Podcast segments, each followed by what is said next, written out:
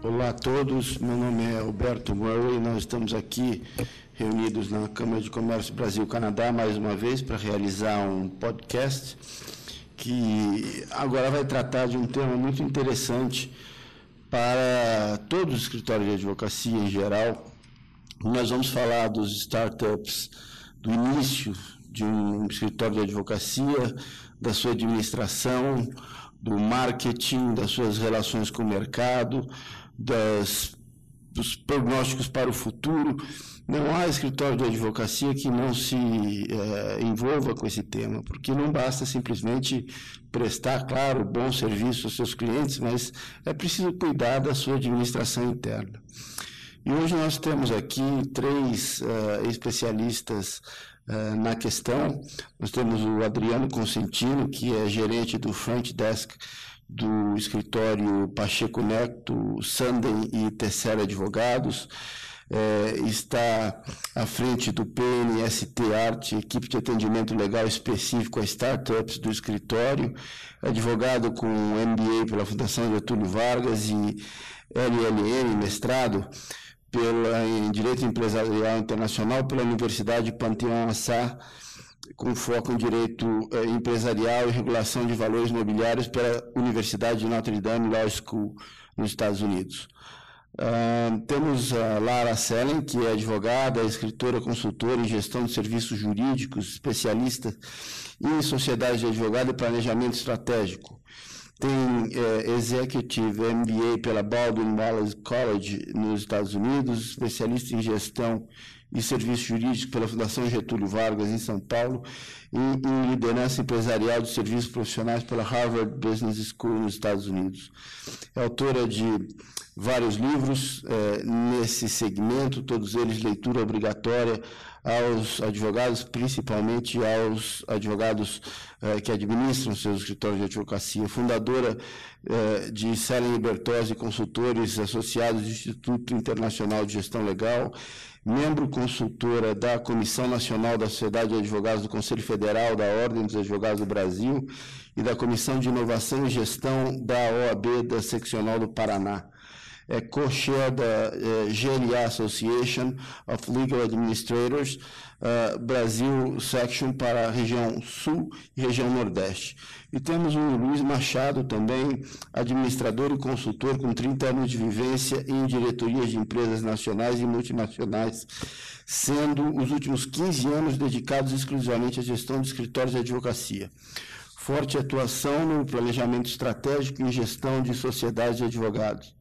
É, especializado na obtenção de cenários diversos, tais como estruturação e diagnósticos societários, alinhamentos societários, climas organizacionais, planos de carreira, planos de remuneração, avaliação de desempenho, gestão de indicadores financeiros e produtividade de bancas de diversos portes, especializado em startups, fusões e aquisições incorporações de escritórios, vivência em órgãos de gestão de estudo de sociedade de advogado. Nós temos vários temas a, para cobrir hoje e vamos uh, começar pelo, pelo início. Uh, hoje em dia, o, o, o advogado se forma e quer iniciar o seu escritório de advocacia, ou depois de um período uh, dentro de um escritório, ele resolve sair desse escritório e iniciar a sua própria prática, sozinho ou com um ou dois ou mais colegas. É um cenário muito difícil no momento que, que, que o país vive, mas não deixa de ser uma opção que muitos advogados acabam seguindo. É, como é que é o melhor caminho para o advogado que quer abrir a sua própria banca de advocacia? O que é que ele tem que pensar, o que é que ele tem que fazer? Adriano, você pode começar, por favor. É, obrigado, Alberto, pela, pelas apresentações. É, agradeço à Câmara pelo convite. É, essa é uma pergunta que passa pela cabeça de todo mundo que sai da faculdade de Direito. Eu acho que o sonho de todo advogado recém-formado é, é ser dono do seu próprio escritório de advocacia. É, mas a verdade é que é, é muito difícil de fazer isso, né? a gente, como jovem, não é muito respeitado nesse meio. É, normalmente são respeitadas as pessoas que já têm cabelos brancos e, e portanto, é, é bastante complicado de começar uma, uma prática é, do zero desse jeito. Mas existem aqueles que conseguem e, e, e enfim, é, eu acho que um, um ponto interessante para a gente dar o, dar o início da nossa conversa aqui, tratando de startups, né? É, eu, eu, queria tratar do, do, do, tema de startups de direito mesmo, propriamente dito, que são as, as chamadas law techs hoje em dia, né? Esse eu acho que é um tema que, que vai mexer demais com a, com, a nossa, com o nosso trabalho como advogados, com o trabalho da, da Lara e do Luiz como, como gestores de escritório de advocacia. É, as Lotex vêm aí como as startups de direito, é, chamada quarta revolução industrial, as startups vindo com tudo. Nós temos é, agora, depois de passar dessa primeira fase das fintechs, né, que são as, as startups ligadas ao setor financeiro, agora nós estamos falando já em legal techs ou law techs. É, isso está é, arregalando os olhos da comunidade jurídica. É, nós já temos no Brasil hoje em dia uma associação brasileira da, das Lotex, né, que já conta com mais de 50 associados. E quando a gente começou a ouvir falar disso, é, era meio o cenário do apocalipse. Né? Diziam, agora, talvez daqui a 10 anos já não tenha mais advogados, porque a gente tem plataformas que vão permitir que você entre direto é, num site, por exemplo, resolva uma pendência jurídica e, e não precise mais de advogado. Então eu acho que não é bem por aí. Eu acho que o, o advogado não vai acabar. É, essas lotex que existem, é, que tem já algumas formas diferentes e que são bem interessantes, a gente pode falar depois, mas isso vai mudar o, o jeito de trabalhar. Mas é, a gente sempre vai precisar do advogado até para fomentar a, as legal techs, né? É, mas tem uns formatos interessantes. A gente tem lotex que são marketplaces, que são simples, onde você tem simplesmente o advogado é, e o cliente final, eles podem ali interagir e um trabalhar com o outro. Mas já tem lotex que realmente arregalam, faz a gente arregalar os olhos, que já tratam de, de algoritmo, com algoritmos já complexos, que levam a análise de dados de uma maneira muito rápida, sou quase já uma análise via Big Data, né? Então a gente tem análise de informação muito rápido.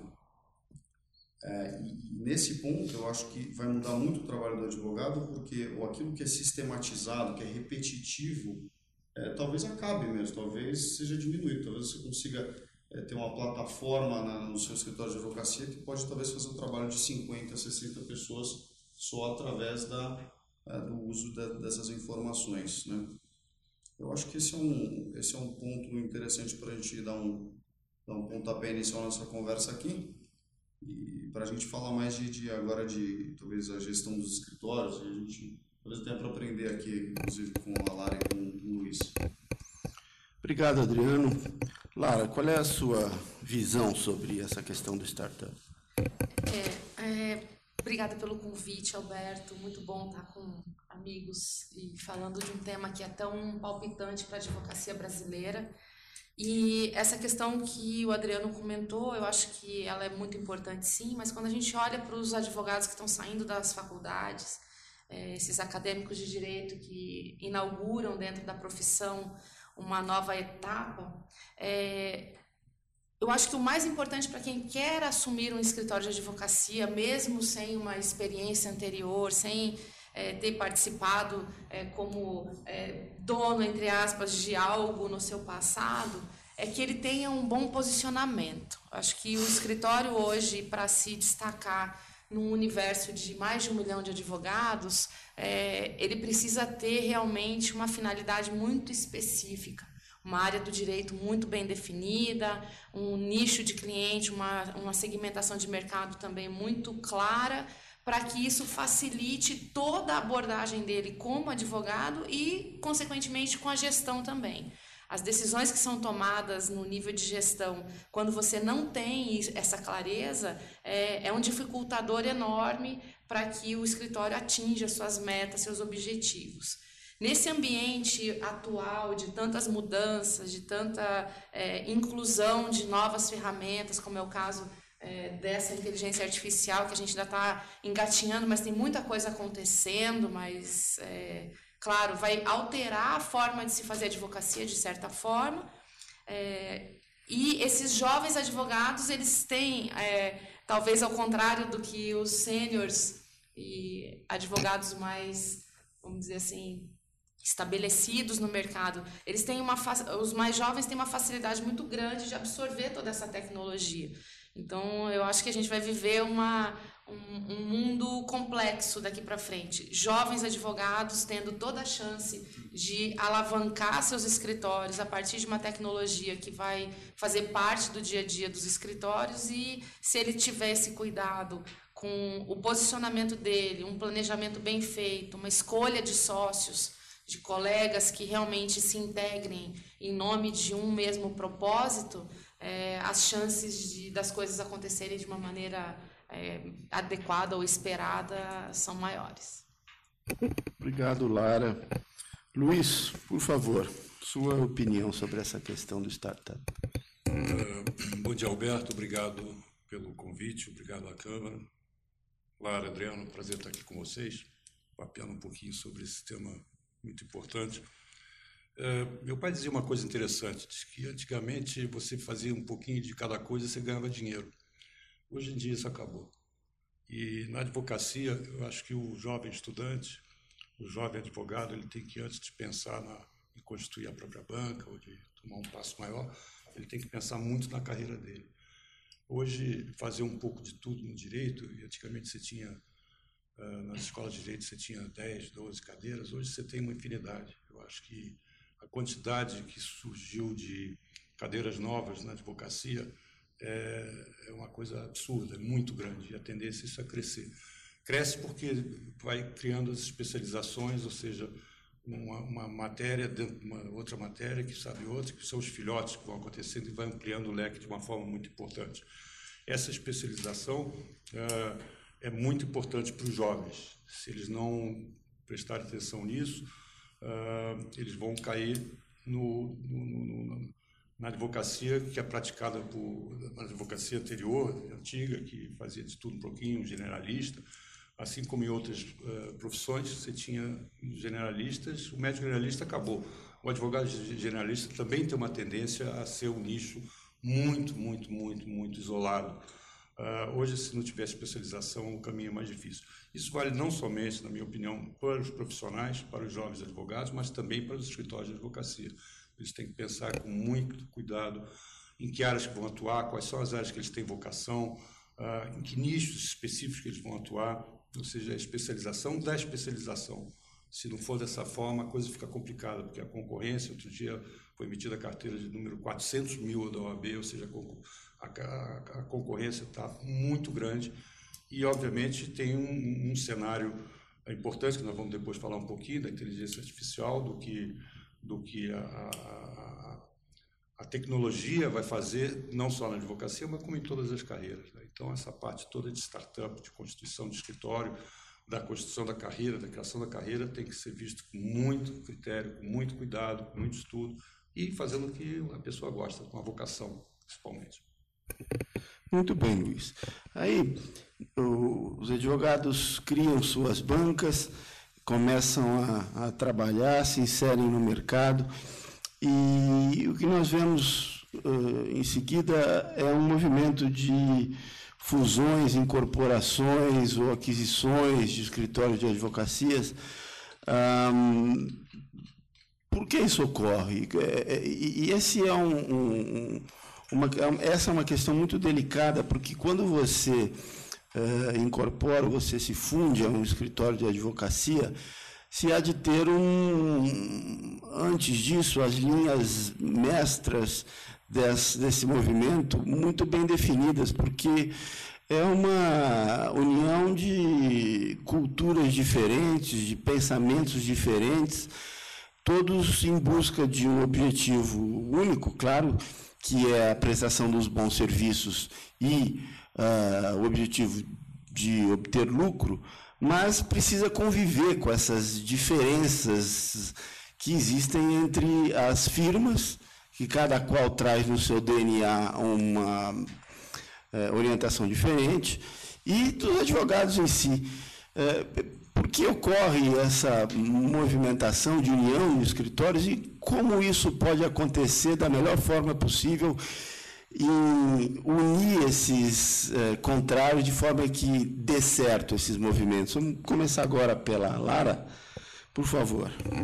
Bom, o movimento de fusões, aquisições, enfim, toda a movimentação societária que acontece no escritório, ela é altamente estratégica. Ela não acontece ou não deveria acontecer por razões que não tivessem uma vinculação muito grande com a estratégia dos dois escritórios que estão, enfim, negociando essa, essa união, né? Então, é, falar em crescimento sem falar em fusão é uma coisa meio complexa, é muito mais é, talvez muito mais fácil, entre aspas, com todos os desafios que tem uma fusão, você já aglutinar uma banca que já existe, uma outra que também já existe, do que você iniciar todo um processo de treinamento de jovens advogados ou novos advogados para que esse crescimento aconteça caso as oportunidades de mercado apontarem para isso, né? Mas no caso de uma fusão, de uma incorporação, de uma, enfim, um crescimento que aconteça dessa maneira, a primeira coisa é que precisa ter um alinhamento de propósitos. É claro que o obter lucro é algo que se deseja, mas quando a gente olha os escritórios numa visão de longo prazo e olhando para a sustentabilidade do escritório, que possa superar a sua primeira geração, que é, sucessores venham a dar continuidade àquele projeto inicial, a gente precisa realmente que essas duas bancas que se unem, duas ou mais, né, se alinhem enquanto propósito de advocacia é, o que fazem, para quem fazem, que forma fazem, quais são os seus princípios, o que não é admitido ali dentro, precisa estar tá muito ajustado, né? Então, é, precisa de muita conversa antes de você chegar a uma tomada de decisão de um casamento dessa natureza. Não é um processo fácil de ser feito, então ele precisa ter algumas fases anteriores até que a gente consiga efetivar essa fusão de escritório é, os pilares da gestão precisam estar igualmente alinhados. Então, nós temos é, gestão de pessoas, equipes, lideranças que precisam conversar e alinhar e verificar a forma que é feita em um e outro escritório para que a gente consiga chegar ou a uma terceira forma. É, para todos ou qual a melhor forma que cada um adota para que seja, enfim, dada essa continuidade. A produção jurídica também precisa ser observada, o como se faz, é, o como se registra, o como se entrega para o cliente, o, é, enfim, como eu uso o meu sistema, quais são as minhas métricas, enfim, com relação à produção jurídica, precisa ser alinhado também. O marketing desses escritórios precisa também estar muito conectado, porque a, a mensagem que precisa ser passada para o público de fora tem que é, inspirar uma unidade, inspirar uma união. Então, eu não sou mais o escritório A ou B, nós somos um escritório C e essa comunicação precisa estar muito clara. E, por fim, é o pilar talvez mais é, aparente, né, a ponta do iceberg, que é o resultado financeiro, precisa também estar igualmente conversado, porque precisamos definir quais são as nossas bases de é, não só de distribuição de resultado, mas é, que tipo de segurança que o escritório vai adotar e aí vem muito ligado às crenças de sócio, né? Cada sócio ter uma visão de risco diferente um do outro, um quer é, guardar mais, o outro quer arriscar mais, enfim, você tem uma, uma série de questões pessoais que vão fazer é, com que essa questão toda aconteça ou não. Eu tenho estudado muito as, os temas de governança aplicados é, nos escritórios de advocacia e eu penso que não tem como você fazer uma, não só uma condução de um escritório que não está se fundindo, mas que, enfim, já vive, né? É, mas que sofre um crescimento societário, uma ampliação do seu quadro, uma ampliação da sua equipe, é, como também nas fusões, nos escritórios oriundos de fusão, sem utilizar uma governança clara é, de papéis de conselho de sócios, papéis de comitês gestores, é, princípios de governança sendo realmente vivenciados dentro do escritório, transparência, prestação de contas, o próprio compliance interno do escritório, o que faz, o que, admite, o que não admite, é, desde o seu sócio mais graduado até o seu estagiário, Então, essa atitude de compliance ela precisa ser é, é, geral dentro do escritório, até a responsabilidade corporativa mesmo, né? O que faremos com essa estrutura toda, como ela vai sobreviver aí aos anos e aos desafios do seu tempo. Então, esses seriam assim as linhas de fusões e esses movimentos estratégicos dentro dos escritórios, na minha opinião. Muito bem, obrigado, Lara. Luiz, qual é a sua opinião sobre o tema? É, o, em linha com o que a Lara falou, essa questão de, de, de, de fusão, de incorporação. Uh, obviamente, todo mundo visa uh, algumas coisas muito importantes. Você equilibra as receitas, você tem um aumento de receitas, você tem um aumento de oportunidades, você tem um aumento de visibilidade, um aumento de produtividade, um aumento de bagagem de conhecimento das áreas de prática, onde o escritório tem, tem duas ou três práticas, um outro tem outras complementares, a gente fundindo, a gente começa a ter uma, uma, uma, uma possibilidade de oferecer ao mercado uma, uma, um escritório full serve. E na contrapartida você tem redução de despesas, você tem redução de custos, você tem redução de processos internos, redução de riscos. E, então é uma operação ganha-ganha, que é o que todo mundo visa. No entanto, é, é uma questão muito delicada e que tem que começar lá no topo da pirâmide. Né? a parte societária tem que estar muito estruturada, porque nós estamos unindo não escritórios, não pessoas, nós estamos unindo culturas. E, e a união de culturas é muito mais é, crítica do que a simples união de processos, a simples união de planilhas ou de práticas, ou de que for. Sabe? Unir as cabeças é uma tarefa muito árdua e que tem que ser precedida para que a gente tenha sucesso nessa operação, seja de fusão, seja de incorporação, de aquisição, ou outras modalidades, por exemplo, de acordos operacionais entre escritórios de advocacia, que também têm sido feitos. Uh, uh, tem pessoas que têm escritórios que não querem, em primeiro momento, casar suas práticas, então eles fazem um, um test drive, então eles fazem um acordo de cooperação para iniciar, ao cabo de um ano ou de dois, eles colocam isso em prática, aí eles dizem, bom, agora vamos oficializar, juntar os nomes, fazer duas operações conjuntas, etc mas tudo inicia no societário. Inicia e termina, porque se o societário estiver muito bem azeitado previamente, dificilmente a coisa vai dar certo. Muito bem, Luiz. Adriano, sua visão. É, alguns comentários sobre o que, o que disse a Lara e também o Luiz. É, realmente é um movimento muito normal na advocacia. Eu não estou nem pensando no escritório de advocacia já estabelecido, grande, etc. Mas numa fase mais embrionária, e aí eu volto à primeira, uma primeira fala do Luiz, é, a advocacia é, é totalmente ligada à especialização. É um, é, um, é um setor que é rico em informação, que tem muita informação diferente, algumas áreas são extremamente áridas e não, é, não dá simplesmente para fazer tudo, não dá para cobrir todas as áreas. Então, o advogado, para fazer muito bem, ele normalmente faz uma coisa muito bem. É, e chega um momento que se ele quer expandir, né, ele pode se manter como escritório boutique, mas se ele quer expandir a atividade dele, ele vai ter que procurar um sócio que faça uma que, que exerça uma atividade complementar à, dele. Então acho que tem tudo a ver com isso. E, e, a gente vê escritórios nascem desse jeito mesmo. O cara que faz o tributário chama um cara que faz o societário, aí os clientes começam a ter uma demanda por contencioso, você chama alguém que faça contencioso. É, o que eu posso dizer de, de, de fusões em escritório de advocacia por experiência própria, nosso escritório é uma fusão é, muito bem é, sucedida, né? felizmente. O escritório onde a gente tinha, né? Pacheco Neto e Tesser já eram sócios, então a gente atendia clientes do, do, do, norte da Europa. E veio se juntar a nós o André Zander, alguns cinco anos atrás, um alemão. É, e hoje em dia a gente tem um escritório que, olhando para trás, a gente tem um escritório hoje em dia que é muito mais coeso do que a gente tinha oito anos atrás. É, é, engraçado como a gente tem uma coesão, um jeito de pensar muito, muito mais parecido com o que a gente tinha com os sócios anteriores do escritório.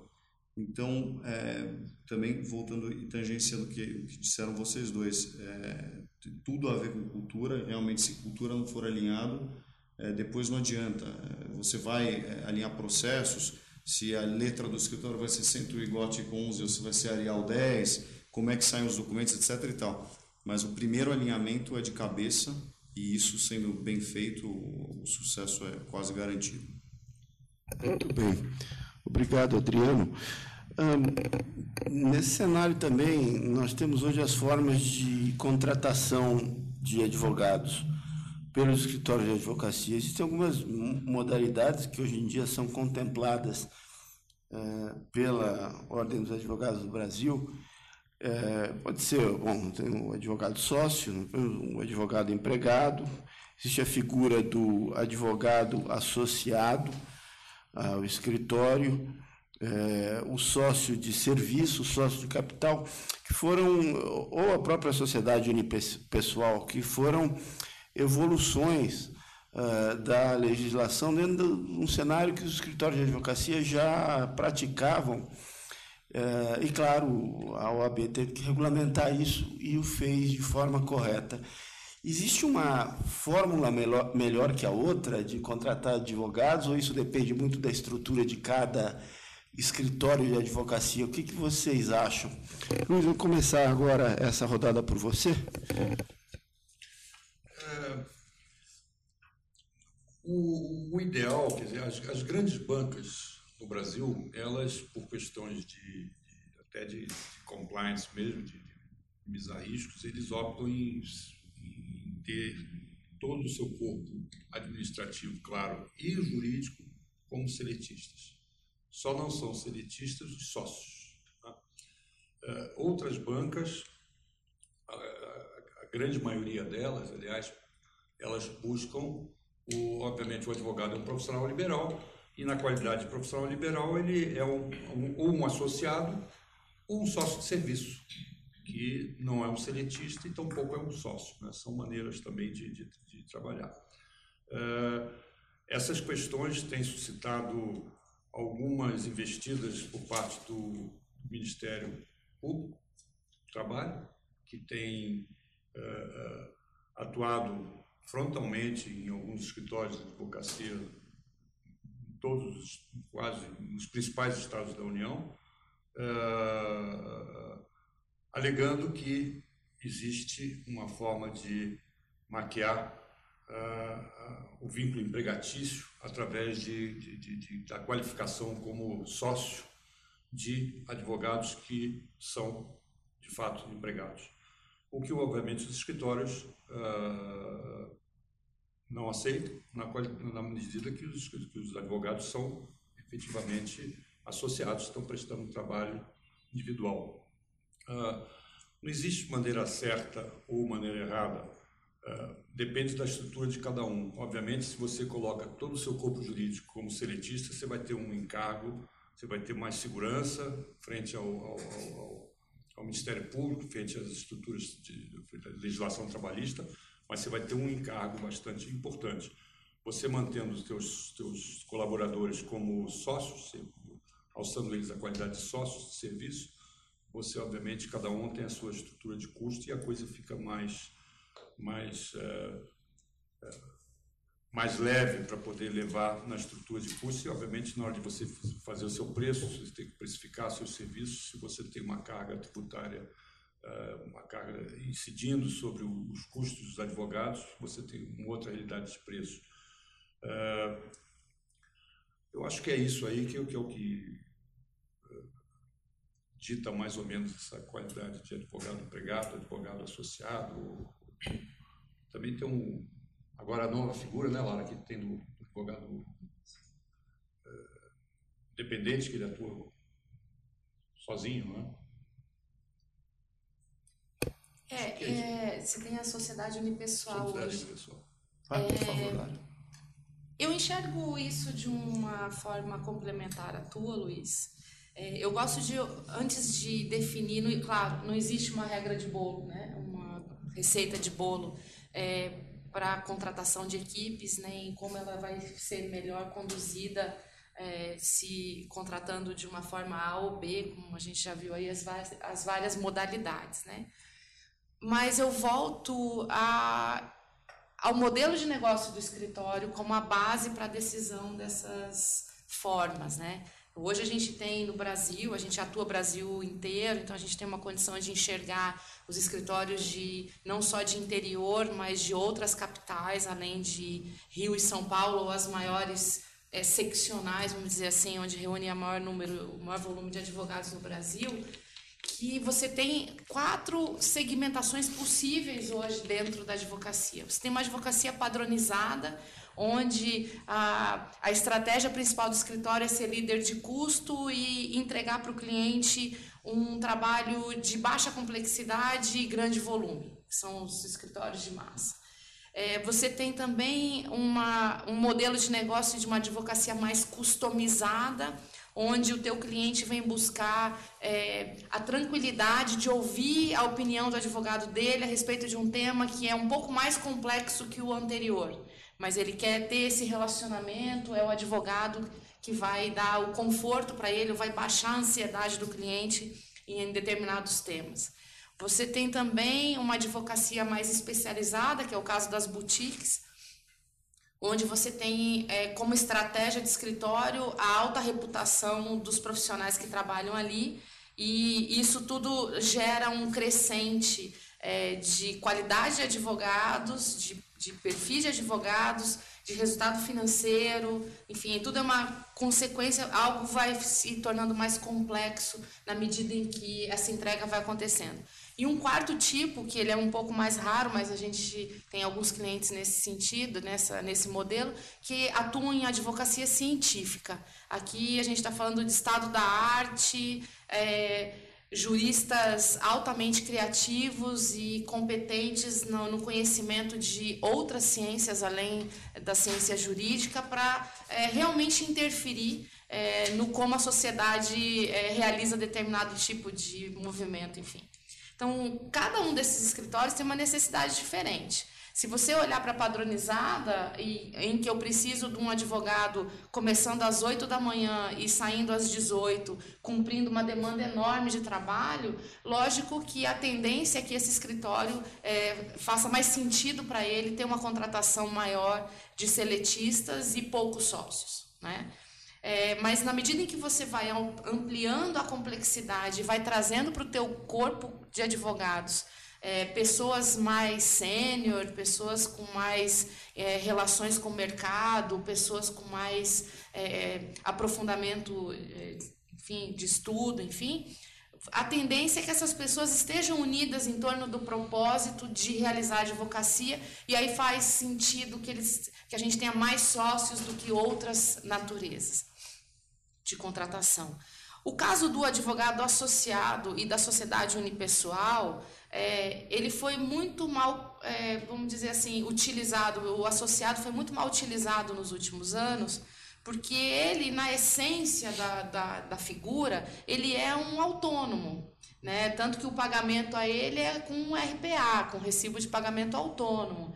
Como autônomo, a gente não tem que dar muito pitaco no como ele faz a, o trabalho dele. É, o autônomo ele recebe uma carga de trabalho para realizar e ele pode realizar dentro do escritório, fora do escritório, enfim, onde ele quiser, desde que ele entregue aquilo no prazo que foi combinado. A sociedade unipessoal é, é o autônomo pessoa jurídica, né? é um advogado é, solitário, é, apesar dele poder contratar seletista, ele tem como, ele pode, como sociedade unipessoal, ter seus empregados, mas ele também ele é, não está dentro da estrutura da sociedade de advogados que contrata. Então, se a gente for pensar é, na estratégia do escritório, o, a sociedade que contrata, ela tem poder sobre os projetos, a forma de trabalho, a remuneração, etc., de advogado seletista, que é claramente um empregado dele, e sócios ali, seja de serviço ou de capital, que se reúnem em prol de um propósito, de um grande objetivo. Então, vai depender muito de que escritório a gente está falando para dizer qual é a melhor forma. Todas são possíveis, viáveis e visam atender essa demanda é, de cada escritório. De cada escritório. Complementando o que a Lara colocou muito bem e que o Adriano também falou, corroborando com isso, uh, alguns escritórios, sobre a especialização que a gente está conversando, alguns escritórios de, de, de porte grande, uh, que eu tenho notícia, eles alteraram os quadros, uh, quase que triplicaram o número de sócios. Tem dois exemplos disso, de dois grandes escritórios de São Paulo que tinham faixa de 20, 20 e poucos sócios, hoje em dia tem 70, 80, 100 sócios. Isto quer dizer o quê? São novas especializações oriundas de áreas específicas do direito que as pessoas trouxeram o especialista disso para ser sócio do escritório de grande porte. Isso é uma demonstração inequívoca daquilo que você colocou, que a Lara também colocou, que é uma, uma tendência. A outra coisa que é importante na contratação é o seguinte: seja uh, associado, seja advogado de serviço, etc., são, são três quesitos muito importantes que, que o Ministério Público olha, MPT. A exclusividade, ele não pode prestar serviço exclusivo para o escritório, senão gera vínculos empregatícios. O vínculo e a subordinação. Esses três pontos são muito importantes.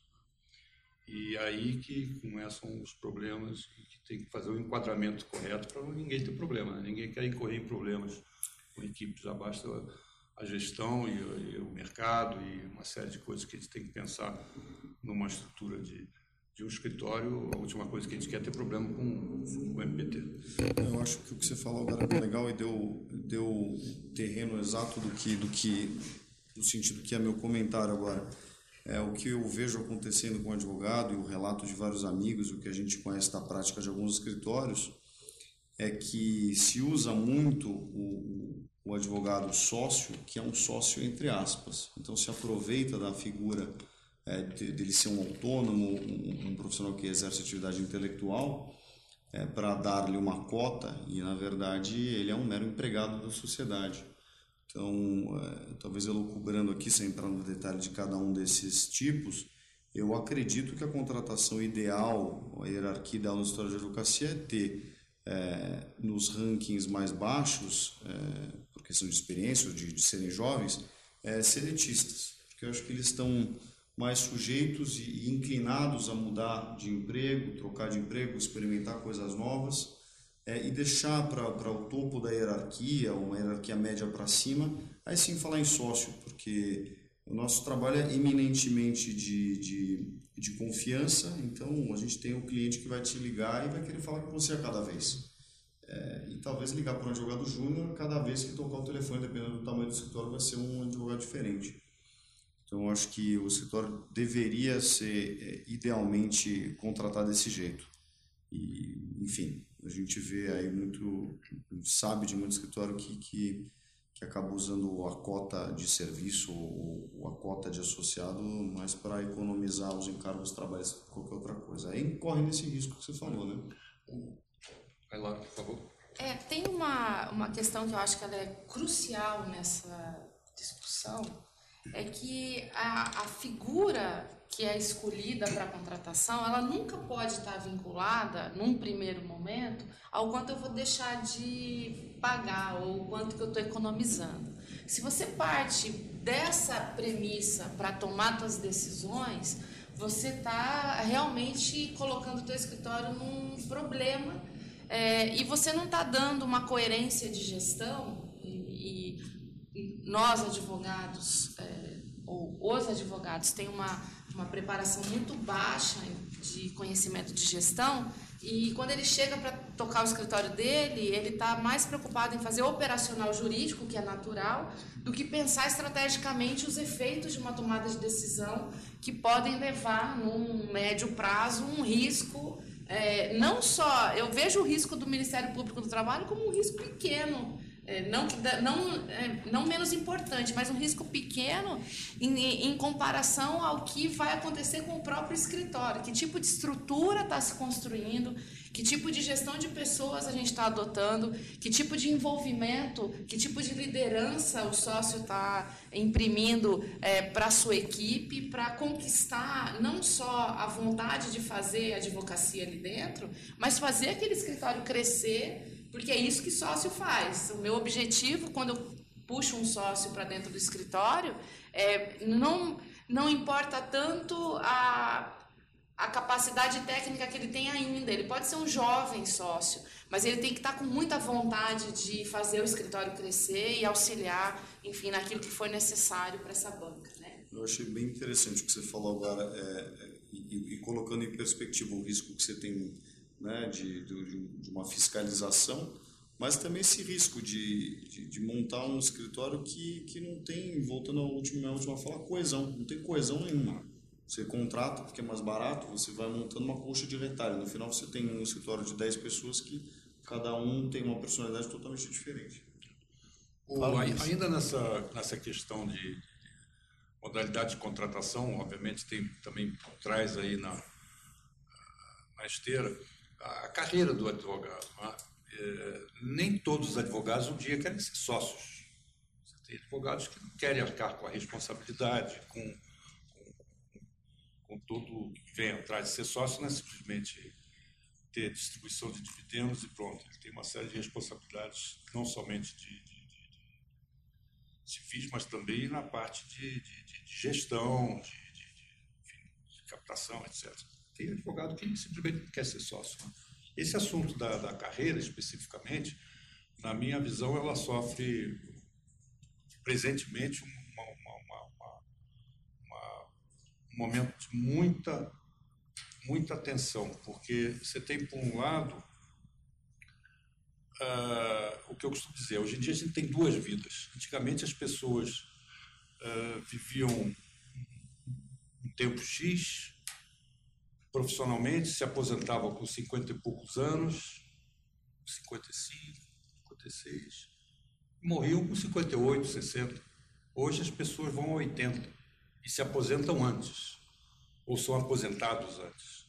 Então você tem uma aposentadoria mais cedo e você tem uma expectativa de vida mais longa. Então você tem duas vidas. Quem vai pagar essa segunda vida? Ou seja, as pessoas têm que continuar a produzir. Isto, obviamente, vale para qualquer carreira, não é só para advocacia.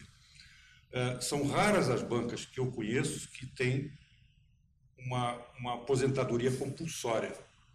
Você, cada vez mais, você tem advogados seniors produzindo com capacidade plena, com bagagem forte, que tem um histórico aí que a turma mais jovem não conseguiu amealhar ainda, uh, e que não estão se aposentando, continuam na ativa. Isso gera um impacto muito importante na carreira. Então, quando você faz um, um desenho de uma carreira, que eu chamo, né? plano de carreira, um desenho, cada um desenha a sua carreira. Né? Você tem que pensar no seguinte: uh, se um sócio antigamente levava 15 anos para chegar a sênior, e se a turma não está se aposentando, ao cabo de um tempo, quase todo mundo vai ser sênior. Como é que você trata isso? Outro ponto na ponta extrema. A entrada da carreira com esse assunto da, da inteligência artificial uh, vai ter um impacto. Vai ter um impacto nos paralegais, vai ter um impacto nos júniores que fazem aquelas tarefas, não é, fazer uma petição, etc. Hoje em dia você vai ter máquinas vão fazer aquilo, você vai ter uma big data aí que vai fornecer uma certa. Tinha um amigo meu, leigo do assunto, chegou e falou: ah, isso aí está tá disponível, etc. O pessoal leigo, eles acham que Está tudo aí na net. Google é o grande advogado de todo mundo. Não é bem assim a coisa. Então, esse assunto da carreira tem muito a ver também com, com a parte de contratação, etc. Já há algum tempo, um cliente lá do escritório, é, e quando a gente estava negociando honorários para fazer um contrato, ele me indagou por que, que eu estava cobrando tão caro, já que fazer contrato é só pegar um modelo e preencher as lacunas. Então você imagina para onde a gente vai agora com essas plataformas aí que já fazem contratos, petições, etc. É só com input de informações. É, essa é uma questão realmente muito é, viva na advocacia de hoje, porque as pessoas acham que está tudo no computador e que, na verdade, o advogado tem que apenas checar se o que o computador está te mostrando está certo, então o trabalho seria diminuto. Eu acho que nós, advogados, vivemos essa experiência com muita frequência e é péssimo. Né? E, na mesma toada, é, a questão da gestão de escritórios de advocacia, essa é uma questão muito é, importante, porque é, às vezes é difícil encontrar um sócio que queira gerir o escritório. É a parte chata, efetivamente, né? Pelo menos para a maioria. Eles querem advogar, querem captar clientes, querem estar na advocacia é, plena do dia a dia. E administrar escritório é administrar pessoas, é lidar com clientes, é negociar honorários e ouvir esse tipo de consideração. Enfim, nem todos os sócios estão dispostos. O que é melhor na visão de vocês? Você ter um sócio do escritório administrando ou um, chamar alguém de fora, que não necessariamente seja advogado, mas que possa cuidar dessas questões uh, que apurrinham o dia a dia de um advogado. É, Adriano, por favor, começamos com você essa rodada. Eu acho que não tem certo e errado. Uh, tem escritórios que funcionam muito bem com gestores profissionais, com, com administradores, e tem escritórios que funcionam muito bem tendo um dos sócios como o administrador do escritório.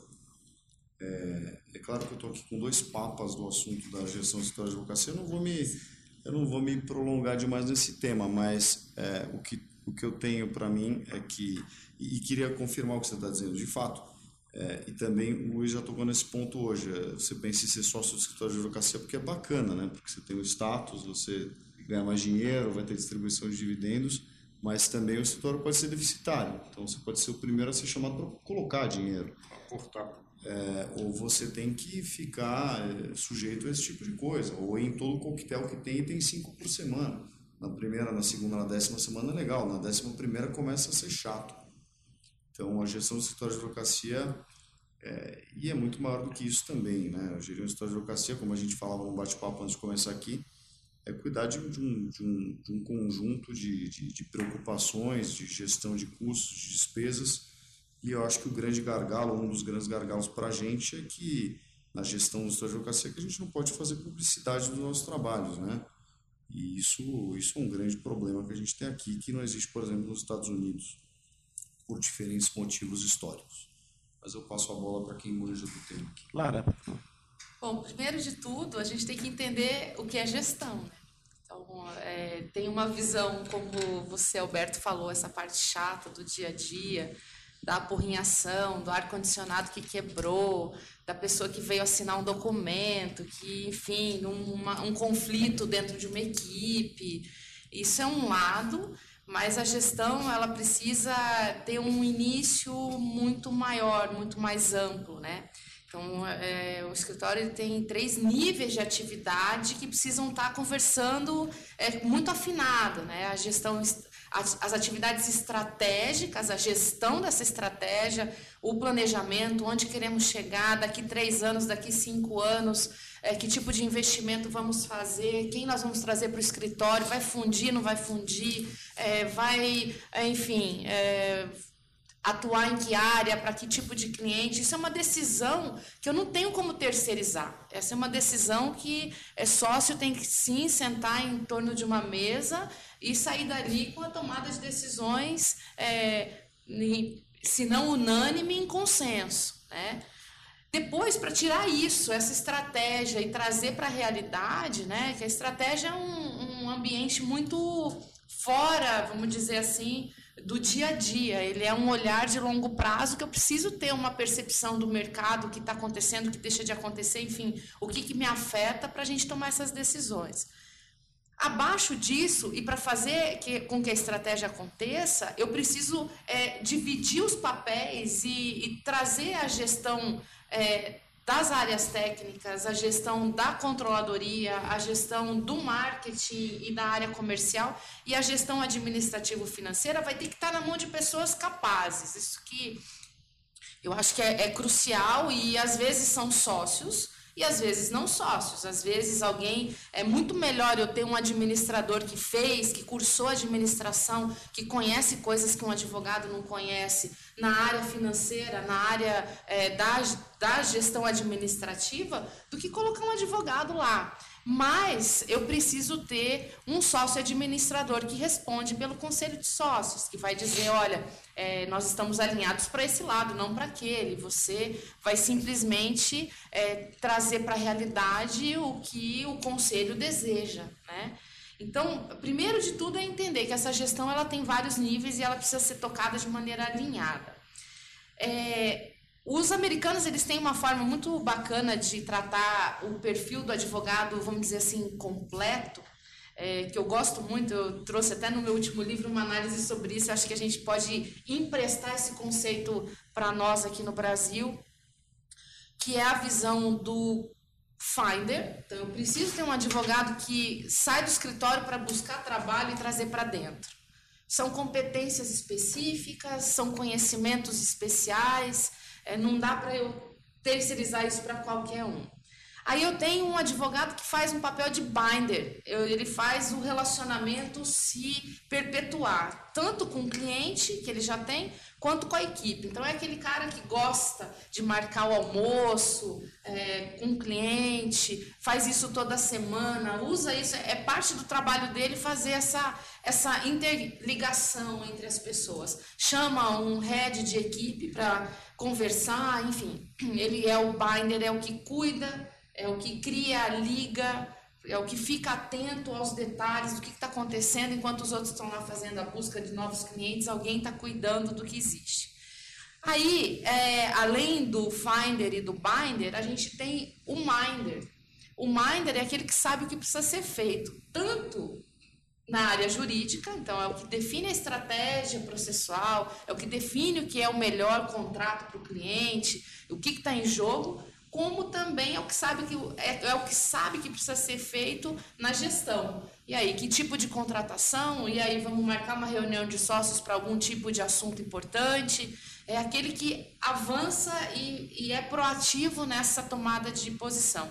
E você tem os grinders, que são os operacionais, e isso não estou falando eles não, são, não estão em quarto lugar porque são menos importantes, porque eu tenho o grinder sênior, eu tenho o grinder que só faz o grinder, que só atua juridicamente porque tem o perfil técnico, então não vamos perder o bom desse, desse profissional, tirando ele daquilo que é o melhor dele, né? Então, quando a gente olha para isso tudo e pensa nos papéis e, e pensa na governança, com um conselho de sócio, um comitê gestor, gestores de área, coordenadores de área, o escritório ele precisa ser estruturado de maneira que funcione. E a gestão ela é crucial para isso, porque senão a gente não avança é, naquilo que é talvez a equação mais simples é, de todas. É, no final das contas, tem que sobrar é, dinheiro para distribuir para as pessoas que estão arriscando dentro daquele negócio chamado escritório de advocacia. E, e, a equação é aumento de receita e redução de despesa. Se eu tiver excepcionais finders buscando trabalho, trazendo para dentro e todo, ali, todo mundo dentro da operação só souber gastar, talvez eu chegue a um final de mês com resultado zero ou negativo. Né? Então eu preciso dos gestores ali para cuidar disso e tomar as melhores decisões. Muito bem, Lara. Luiz, por favor, sua opinião. O, é, isso, essa questão do, do, do, do sócio-gestor, é, para mim, é uma coisa muito interessante. O, eu acho que todo mundo tem que fazer o que tem vocação a gente vai sempre fazer, o melhor nosso vai ser sempre a gente fazendo o que a gente gosta, que a gente faz com paixão. A paixão do advogado é a advocacia, é o direito, não é a administração. Tá? Claro, precisa ter um administrador, alguém tem que fazer. Tá? A opção de colocar um sócio gestor é, é uma das opções. É, existem correntes que defendem isso residentes, que o escritório de advocacia deve ser gerido por um sócio gestor, uh, e outras correntes que acham que tem que ser profissionais. Uh, ainda que se faça uh, sócios circulantes, que às vezes eles optam em fazer três anos de gestão para cada um dos sócios, a gente tem que verificar o perfil da pessoa. Se o sujeito tem um números, não tente colocar ele como gestor, porque não vai dar boa coisa. Aí você pega, outro dia eu peguei um, uma banca onde um sócio estava gastando qualquer coisa de três, mínimo quatro horas por dia de, uh, na gestão do escritório. E o resto ele fazia as atividades dele de sócio que é uh, captação, uh, enfim, trabalhar, tem que produzir peças jurídicas, etc. Mas focando na parte da gestão, ele estava perdendo ou ganhando para o escritório uma, um expressivo número de horas. Que isso, se você precificar, quanto vale a hora do sócio, multiplicar pelas horas gastas por ele, está jogando um monte de dinheiro fora. Poderia contratar quatro gestores com o dinheiro que ele está jogando fora. Mais do que isso, existe um, um lucro cessante. Ele está deixando de fazer a atividade, o core business dele, que é o direito. Deixando de captar, deixando de produzir peças muito mais importantes para o escritório que têm que ser desempenhadas por ele e não por um gestor. Né? E, por último, um outro problema que é muito importante: se você pega um sócio do escritório e coloca ele como gestor, como é que você vai remunerar esse sócio na medida que ele não está produzindo, que ele não está captando, ele está o dia inteiro sentado fazendo gestão? Alguns escritórios optam por fazer um prolabore. Todos têm um prolabore por questões de INSS, etc. Mas aí faz um, um prolabore uh, específico para o sócio que está fazendo sua gestão. Quanto vale isso? Mais importante, quanto vale o que ele está deixando de fazer? Lara, por favor, dá a tua, a tua é, eu acho que é, a gente olhar para o advogado como se ele fosse só advogado quando ele é sócio, a gente perde uma importante medida do porquê ele está ali, porque ele também tem que ter o perfil para ser sócio. Sim. Né? Então, é, eu como sócio, eu sou dono de algo. Esse algo precisa ter o meu olhar para eu saber se esse algo está funcionando. Se eu colocar minha cabeça 100% no operacional e não participar minimamente das tomadas de decisão, é, complica, a coisa complica. Eu já vi muita complicação de sócios que é, fazem. É, eu, eu sou sócio, mas eu sou principalmente advogado, não está errado isso. Mas quando eu sou sócio, eu tenho que trazer a minha porção do risco ali para aquele negócio. Se der errado, não adianta nada eu estar tá captando, como eu falei, não adianta nada eu estar tá captando se todo mundo aqui está gastando mais do que a gente ganha, né? Essa equação ela precisa fechar. Então eu acredito que é, os sócios podem sim assumir aquilo que eles têm nas mãos como donos, contar sim com o apoio de gente capacitada para fazer melhor do que eu faço determinadas funções. É, e essa questão da distribuição do sócio que capta, que, que atua na gestão, ele está trabalhando. É, as nossas propostas de distribuição de lucro para sócios é dividindo três grandes funções ali entre aquelas pessoas. É a propriedade, onde eu vou ver o quanto cada cota minha vale em relação ao todo. É o trabalho jurídico que as minhas equipes entregam, é a minha captação e a minha gestão. Se alguém está cuidando do quanto é gasto, significa que eu que capto posso captar que esse dinheiro vai estar tá sendo bem aplicado. Então, eu preciso de um sócio que faça pelo menos uma dobradinha com um administrador legal é, para que a gente possa estar tá de olho nos números, nas regras, nas, nos compliances internos, enfim. Então, eu acho que é, eu incentivo todos os meus clientes a entender do que, que estão falando. Eles não, não, não podem simplesmente enfiar a cabeça num buraco do operacional, porque ele consome tudo e faz com que o sócio perca a visão de médio e longo prazo. Ele fica com o olhar no que eu tenho que entregar esse mês, essa semana, qual é o meu prazo judicial e etc. E ele, como dono, ele precisa ter a visão de longo prazo e não somente é, é minha humilde opinião. Eu tenho uma parte para fazer, agora que a gente passou já essa, esse round inteiro. Eu concordo totalmente com o que você disse, Lara. É, de verdade, acho que tem que ter as duas figuras juntas. Você tem que ter um sócio que toma as rédeas da, da tomada de decisão do escritório, porque ainda é um escritório de advocacia. Então, você não é, um, não é uma, uma atividade escalável, não é uma fábrica. Você tem é uma, ainda é um trabalho intelectual. Então, você é, vai praticar o direito que você acha que tem a ver com o que você estuda, com o que você gosta. Vai praticar aquele direito, sua história vai ter aquela cara.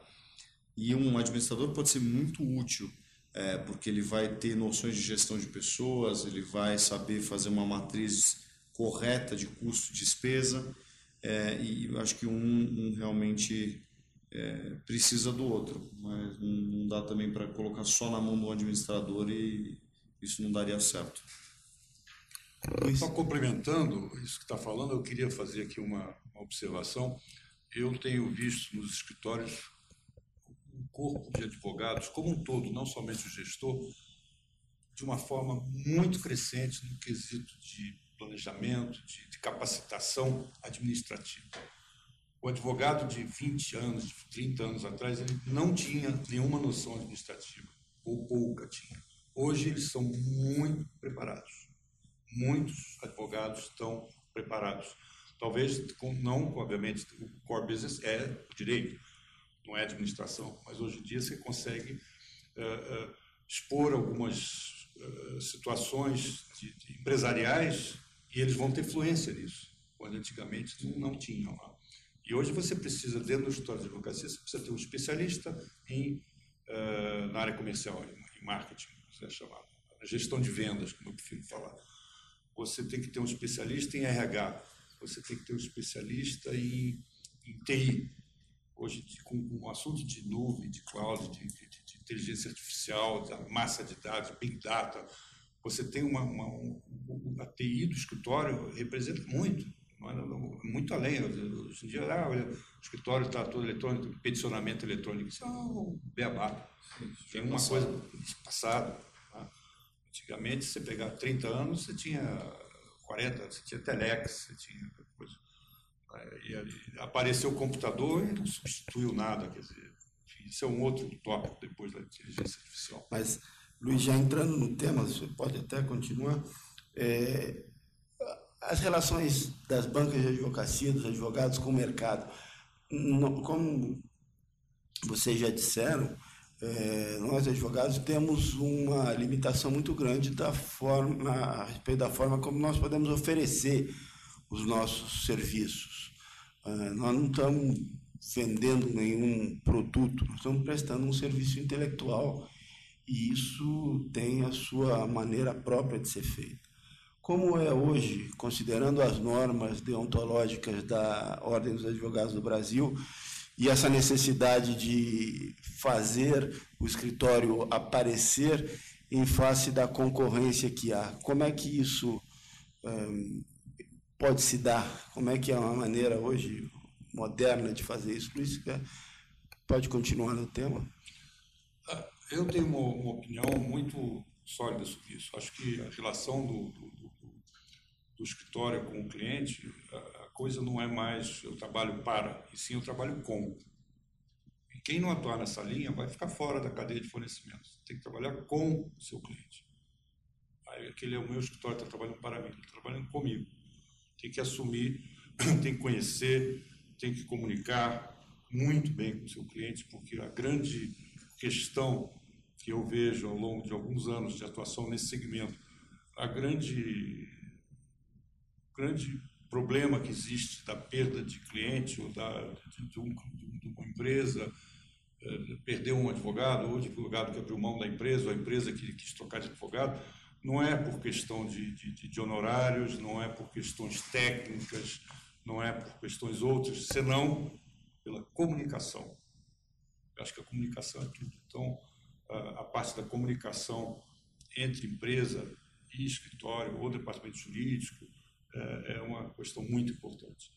É, a visibilidade do escritório, por outro lado, é uma realidade. Sabe? A OAB, obviamente, é, atua de uma forma bastante forte para que não haja mercantilização de nenhuma espécie, o que eu aplaudo, eu acho que tem que ser assim mesmo. A advocacia não é vender serviços jurídicos, é uma, uma, uma atividade totalmente diferenciada, com prerrogativas específicas, etc e que tem que ter uma moralização e tem que apertar mesmo, como eles fazem, não somente apertar no, exame da ordem para poder é, fazer da carreira uma coisa mais sólida, mas também a prática do dia a dia, né? a gente não pode mercantilizar.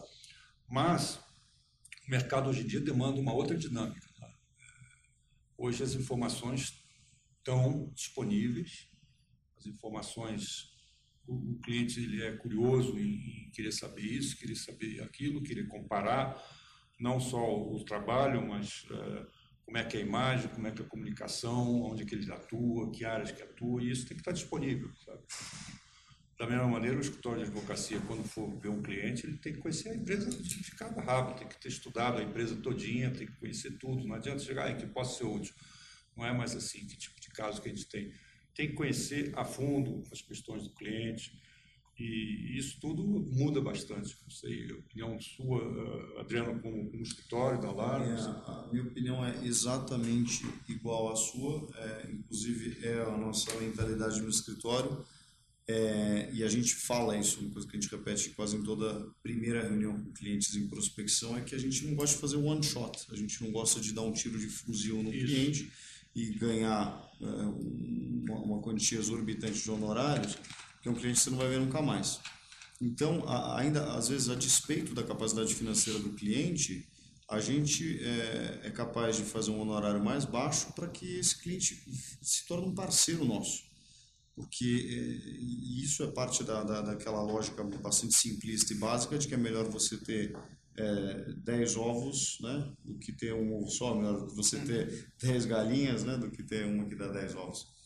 E, e isso, isso faz toda a diferença. E, e, por exemplo, num cenário de crise financeira como a gente teve recém, muito recentemente, talvez alguns setores ainda estejam atravessando esse período, você ter uma base de clientes pulverizada faz uma baita diferença. E a gente, felizmente, por exemplo, no escritório tinha.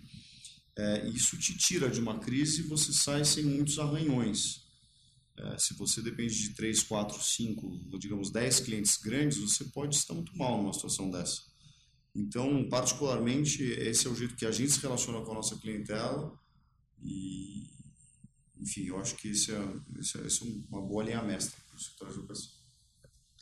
É, tudo que eu sei de marketing jurídico eu aprendi com meu sócio, que é um grande estudioso no assunto. O Rodrigo Bertozzi realmente ele tem uma visão, e eu é, concordo com ele, que o maior marketing do advogado está na, no como ele pensa. Então, uma coisa é o cliente já estar tá perto e eu fazer esse relacionamento de entrega, de cuidado, de conhecer muito o negócio dele, é, essa, essa, esse cuidado com os clientes ativos e inativos que eu já que eu posso fazer tudo, eu posso me comunicar com ele a qualquer momento. Isso é uma coisa. Quando você fala num mercado em prospecção e que você tem todas as regras da OAB te afastando desse mercado, e concordo com o Luiz, é, que bom que é assim, senão a gente veria é, coisas bastante esdrúxulas em termos de marketing se a gente não tivesse essas travas.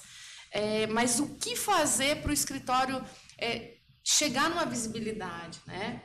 É, utilizando hoje as ferramentas que estão na mão, além daquelas que a gente já conhece, de site, de evento, de rede social, mas a base disso, o marketing, ele está vinculado principalmente ao, ao, conhecimento do segmento que você atua, porque você vai poder fazer um casamento com a área do direito que você domina e você vai poder entregar para esse mercado que você não tem ele perto de você é, um conteúdo jurídico que vai fazer com que aquele cliente em prospecção é, te enxergue como alguém que pode ser esse parceiro. Né? Então, o marketing é, de um escritório de advocacia, somando todas as suas potências é, intelectuais ali de dentro, tem que ter essa visão de para quem eu estou falando, e aí não adianta nada ter assessoria de imprensa se eu não tiver essa definição anterior, não adianta nada eu ter um blog se eu não tiver essa definição anterior, não adianta nada eu ter uma rede social se eu não souber o que eu vou comunicar e quem está do outro lado ouvindo e lendo isso. Então, o, o primeiro passo é saber para quem eu atuo, o que, que eu domino e como que eu vou transmitir esse conhecimento, é, seja na produção intelectual falada ou escrita, e, obviamente, como vai ser sempre e foi no passado, é, como que o escritório faz relacionamento, porque é, relacionamento não é algo que você faz hoje para dar resultado amanhã. Relacionamento é algo que você constrói ao longo de anos e você tem que dar primeiro para depois receber, nunca ao contrário, né? Então, eu acho que o marketing ele passa por essas linhas mestras e o resto é ferramenta. Mas é, o principal é eu saber qual é o posicionamento do meu escritório e o que, que eu preciso. Dentro daqueles quatro segmentos que eu comentei, são marketings completamente diferentes. É, uma advocacia padronizada não faz um marketing intelectual, por exemplo. Mas já o especializado, eu preciso que eu tenha escritores, autores, é, palestrantes, professores. Obrigado, Lá. É, vocês já abordaram o tema, agora vamos falar especificamente dessa questão da inteligência artificial na advocacia. qual é o impacto disso no escritório de hoje e como é que a gente vislumbra isso para o futuro? Por favor. É, vamos lá, voltar então para o primeiro ponto que eu abordei, é, e é um tema do qual eu sou entusiasta, talvez tenha falado até demais naquela hora, que a gente estava tratando do, do escritório embrionário, né? Eu já estava tratando das startups legais, as é, famosas, agora famosas Lotex. É, de fato, a inteligência artificial, Big Data, chegou no direito. É, isso não foi inventado no Brasil, isso já existe há alguns anos. Eu estava vendo um dado em 2013 já para esse mercado, foi, foram levantados 500 milhões de dólares nos Estados Unidos, ou seja, é, já, já é alguma coisa que acontece com alguma frequência nos Estados Unidos há algum tempo. No Brasil também, mas nesse ano a gente teve o nascimento dessa Associação Brasileira das Lotex. Então esse é um assunto muito em voga no Brasil. É, Para falar de Brasil e de, e de Big Data, é, eu acho que Big Data depende de data, né? depende de informação. E o Brasil, querendo ou não, é um país que pode ser atrasado, judicializado e com uma série de problemas relativos ao seu judiciário. Mas uma coisa que a gente tem aqui faz muito bem já há algum tempo é processo digitalizado, processo no ambiente digital. É, o Brasil vai muito bem nesse quesito, inclusive, né, com relação a, inclusive, a outros países. O que significa que a gente tem muita informação disponível no Brasil, é, em termos de processo judicial. E isso que, que dá, o que, que, nos permite hoje em dia com ferramentas de Big Data, ou seja, ferramentas de, de análise é, de dado é, de maneira avançada, permite que a gente tenha muita informação é, e permite que a gente tenha, através de informação, parametrização e, muito mais do que isso, previsibilidade. Então você começa a conhecer padrões de julgamento, você começa a conhecer padrões de litígio é, e você começa a ter previsibilidade de saber quais são os resultados, é, como é que deslindam certas ações ou como é que você arruma um acordo para um certo problema. Então eu vejo com muito entusiasmo é, essa, essas matérias chegando no direito, isso já sendo usado no direito, se fala em jurimetria no Brasil, é, que, é, que é um tema também fascinante.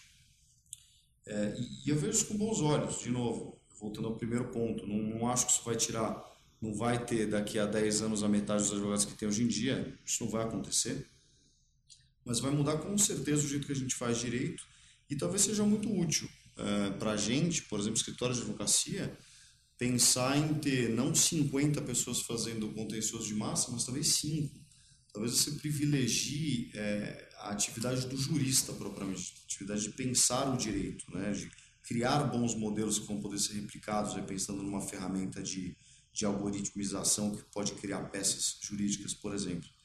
Eu vejo isso tudo com, com bons olhos. É, chegou a nossa hora, né? Chegou a nossa hora. Estava colocando mais em contexto mais, mais mundano, eu estava outro dia num, táxi e ele estava reclamando do Uber. É, e, e, eu estava dizendo para ele que, que ele pode ficar sossegado, porque isso vai acontecer com todos nós, e inclusive comigo, advogado e com tantas outras profissões. Então, pode acontecer a uberização da advocacia em breve. A gente tem que estar pronto para isso. E estando pronto para isso, a gente vai saber adaptar isso à nossa prática. Em vez de ficar obsoleto, a gente vai usar isso a nosso favor. Isso. Isso. O, linha que você colocou, acho muito interessante, vai acontecer mesmo, e isso é uma coisa que a gente tem é, falado por aí. É, a inteligência artificial, ninguém tem que lutar contra ela, você tem que se unir, tem que usar ela a seu favor. Sabe? É nem, não adianta lá atrás você veio o fax, tem que lutar contra o fax. Não, você escuta. Deixa de lado o telex, que é o que se dá o telex, e vem fax.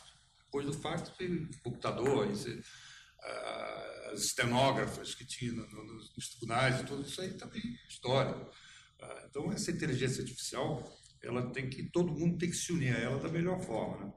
Uh, especificamente no tema, você vê, uh, existem algumas correntes, as pessoas às vezes misturam um pouquinho robotização e, e, cognição, você tem a parte cognitiva, você tem a parte da robotização, que são os algoritmos que fazem defesas em, em lotes de, de milhares, de centenas, etc você tem, uh, essencialmente, um, uma das coisas importantes é que no país nós temos 100 milhões de processos.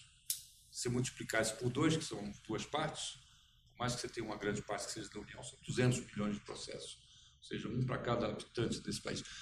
Essa inteligência artificial tende uh, a, a reduzir um pouco isso aí, porque você vai começar a ter as coisas acontecendo de uma forma mais ágil, com as câmaras de, de conciliação, as conciliações, depois as, as, mediações e, obviamente, a arbitragem, que a Câmara de Comércio Canadá é pioneira e a mais forte, acredito eu, do país.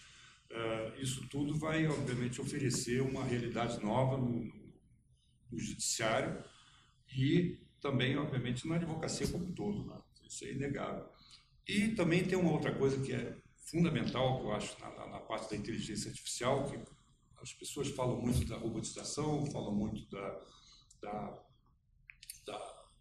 da automação, da cognição, do Watson, da IBM, etc, etc, etc. Existe uma outra coisa que, meu ver, é muito importante, que todo mundo vive, mas muita gente não se dá conta, que é a internet das coisas.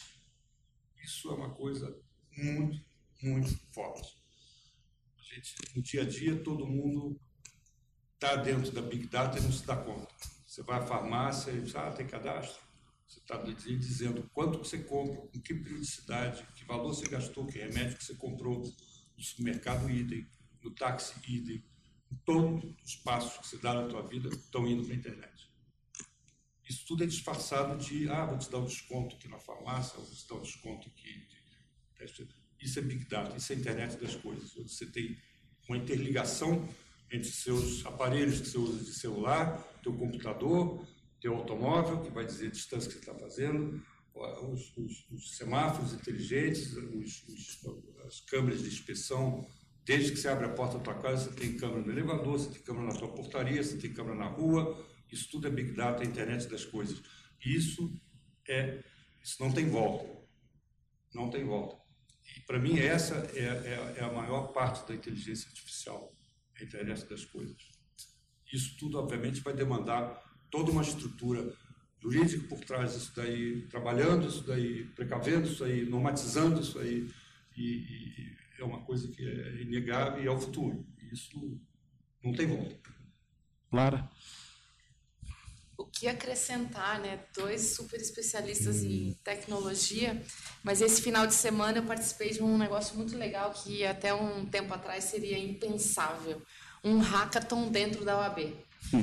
E a OAB do Paraná saiu na frente nesse projeto ano passado. A comissão da qual eu faço parte, enfim, conseguiu convencer a diretoria que a gente tinha que fazer um hackathon é, dentro da OAB. Então, você, é, ano passado foi um choque para mim chegar no lobby da OAB, ele está repleto de mesas, computadores, é, colchonete, porque eles dormiram lá, porque foi uma caixas de pizza e Coca-Cola, e numa mesa sentados conversando, é, alguém da área jurídica, um designer, um, um programador, e piercing, e tatuagem, e cabelo colorido com um terninho. Tudo ao mesmo tempo. Então eu vejo assim, é, nós estamos vivendo um momento que eu acho que é um dos mais incríveis da advocacia. Nós vamos poder ter, é, realmente sair do artesanato da peça única, da informação única, para essa visão estatística que os dados vão nos dar, já tem aí dados para caramba e vão aumentar ainda mais, desses 100 milhões de processos, é, só 15% está ainda na plataforma digital. Né? É, a tendência é que para 2020 esse número chegue a 40% e rapidamente a gente vai ter a totalidade do contencioso brasileiro é, sendo possível sim de analisar sob a ótica da jurimetria e, e fazer análise de tendência, enfim, né? Então, é, esse momento eu acho que ele é um momento muito rico. Ele vai sim criar, vai extinguir alguns postos de trabalho. É, eu tenho dito para alguns alunos que se o teu trabalho como advogado é meramente é, preencher formulário, você tem um problema porque qualquer bot, qualquer API da IBM que faça, ouça e transforme em texto, é, algo está tá, tá extinto aquele posto. Mas, por outro lado, a gente tem postos ou novos empregos ou novos trabalhos acontecendo. É, a gente tem desenvolvido é, alguns projetos de inteligência artificial é, para auxiliar clientes em pesquisa, é, no próprio marketing jurídico, é, na contratação de advogados. A gente tem feito alguns ensaios a esse respeito bem interessantes. E a pergunta que sempre fica é quem ensina o computador? Quem ensina a máquina? Quem vai ensinar o, o Watson do escritório do Alberto é, como é que ele tem que pesquisar? Né? Então, eu acho que esse talvez seja um primeiro emprego aí que a gente vai precisar alguém capacitado para ensinar certo, né? Porque a máquina pode ser ensinada errada e também não vai adiantar nada. Justamente isso que eu estava aqui pensando. Nós vamos encerrar esse podcast com um tema que, Lara, você, por razões óbvias, vai ter que encabeçá-lo e falar em primeiro lugar. Como é que está hoje a participação da mulher na advocacia, a liderança da mulher nos escritórios de advocacia, em comparação com anos atrás? Como é que você vê isso? Eu vejo avançando cada vez mais. Se a gente for pesquisar o número de advogados é, do quadro da OAB, nós já somos maioria. Se vocês olharem, se forem professores é, dentro das universidades, nós já temos a maioria de acadêmicas. Então, existe sim uma mudança nesse sentido. Ainda é, olhando o Brasil, olhando tendência de escritórios é, de todos os portos, de todas as naturezas, etc., nós ainda vivemos um país, de certa forma, machista. Então, é, nos conselhos de sócio, ainda temos maioria masculina. Né? É, essa questão de gênero, eu sou meio meio é, eu vejo como estatística números de mulher versus homem e tal mas eu vejo as mulheres se capacitando assim como eu vejo homens se capacitando. Eu acho que a questão não é de gênero nós precisamos abrir a nossa cabeça para quem são as competências dentro do escritório e pouco importa se é homem ou mulher é, eu acho que todos somam quando o assunto é, é qualidade técnica, qualidade de gestão. É, claro que cada gênero vai trazer algumas habilidades mais específicas, mas eu acho que isso é, não é mais uma regra. Homens para tal coisa, mulheres para outros tipos de função.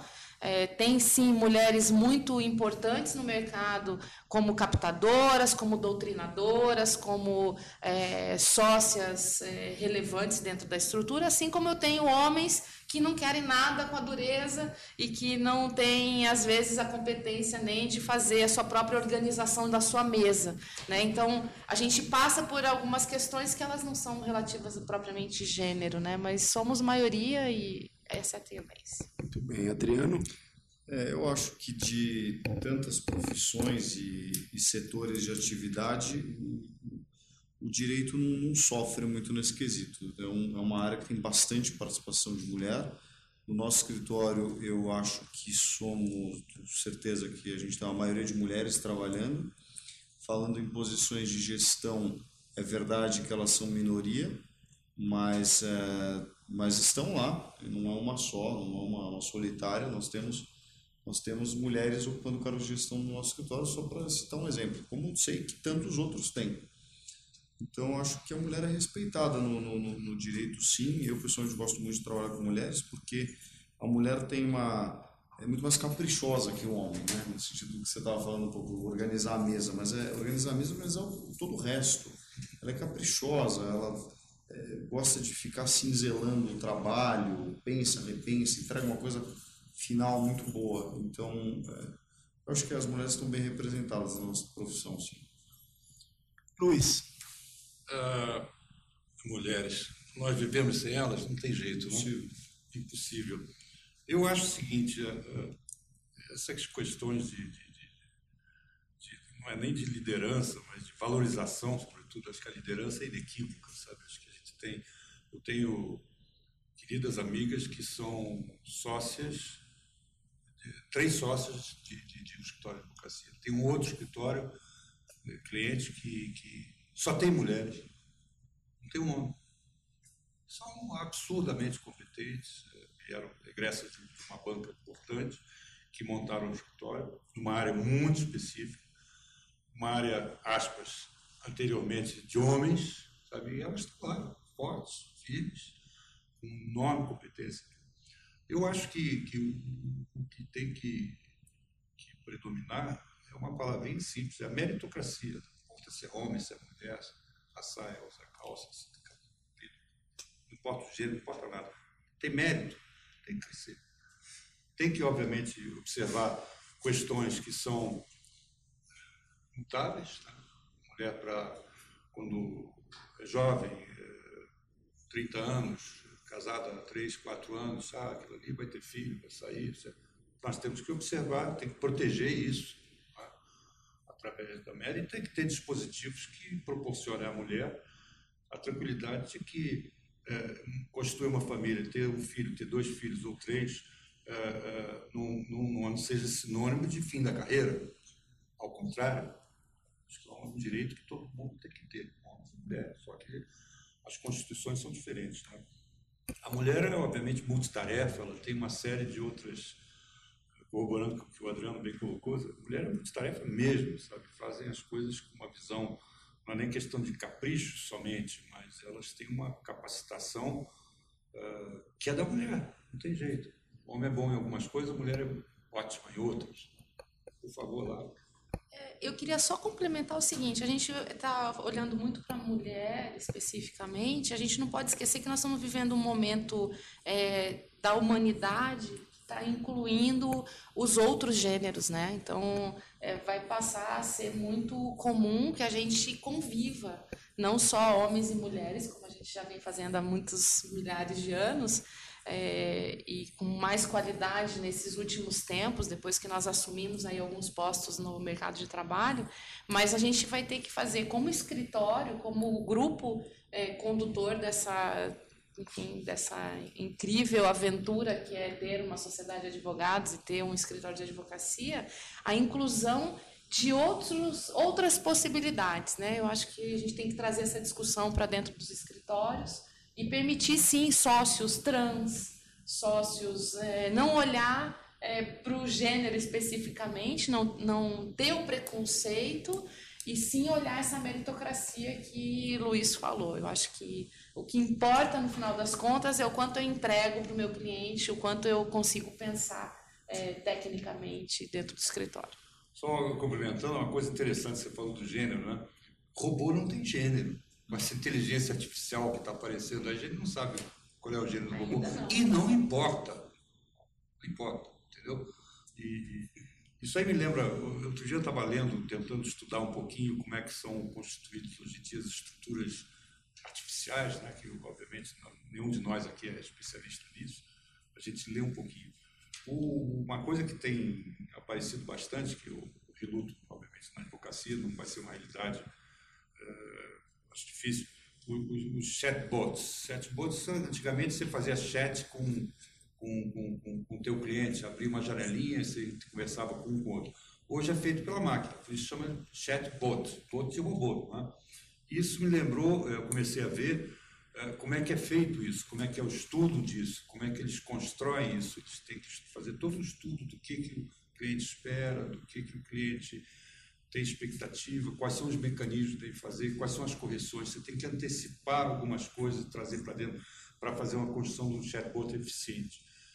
E o, o chatbot ideal é aquele que mais se aproxima do chat sem ser bot, sem o robô, ou seja, o chat humano. humano.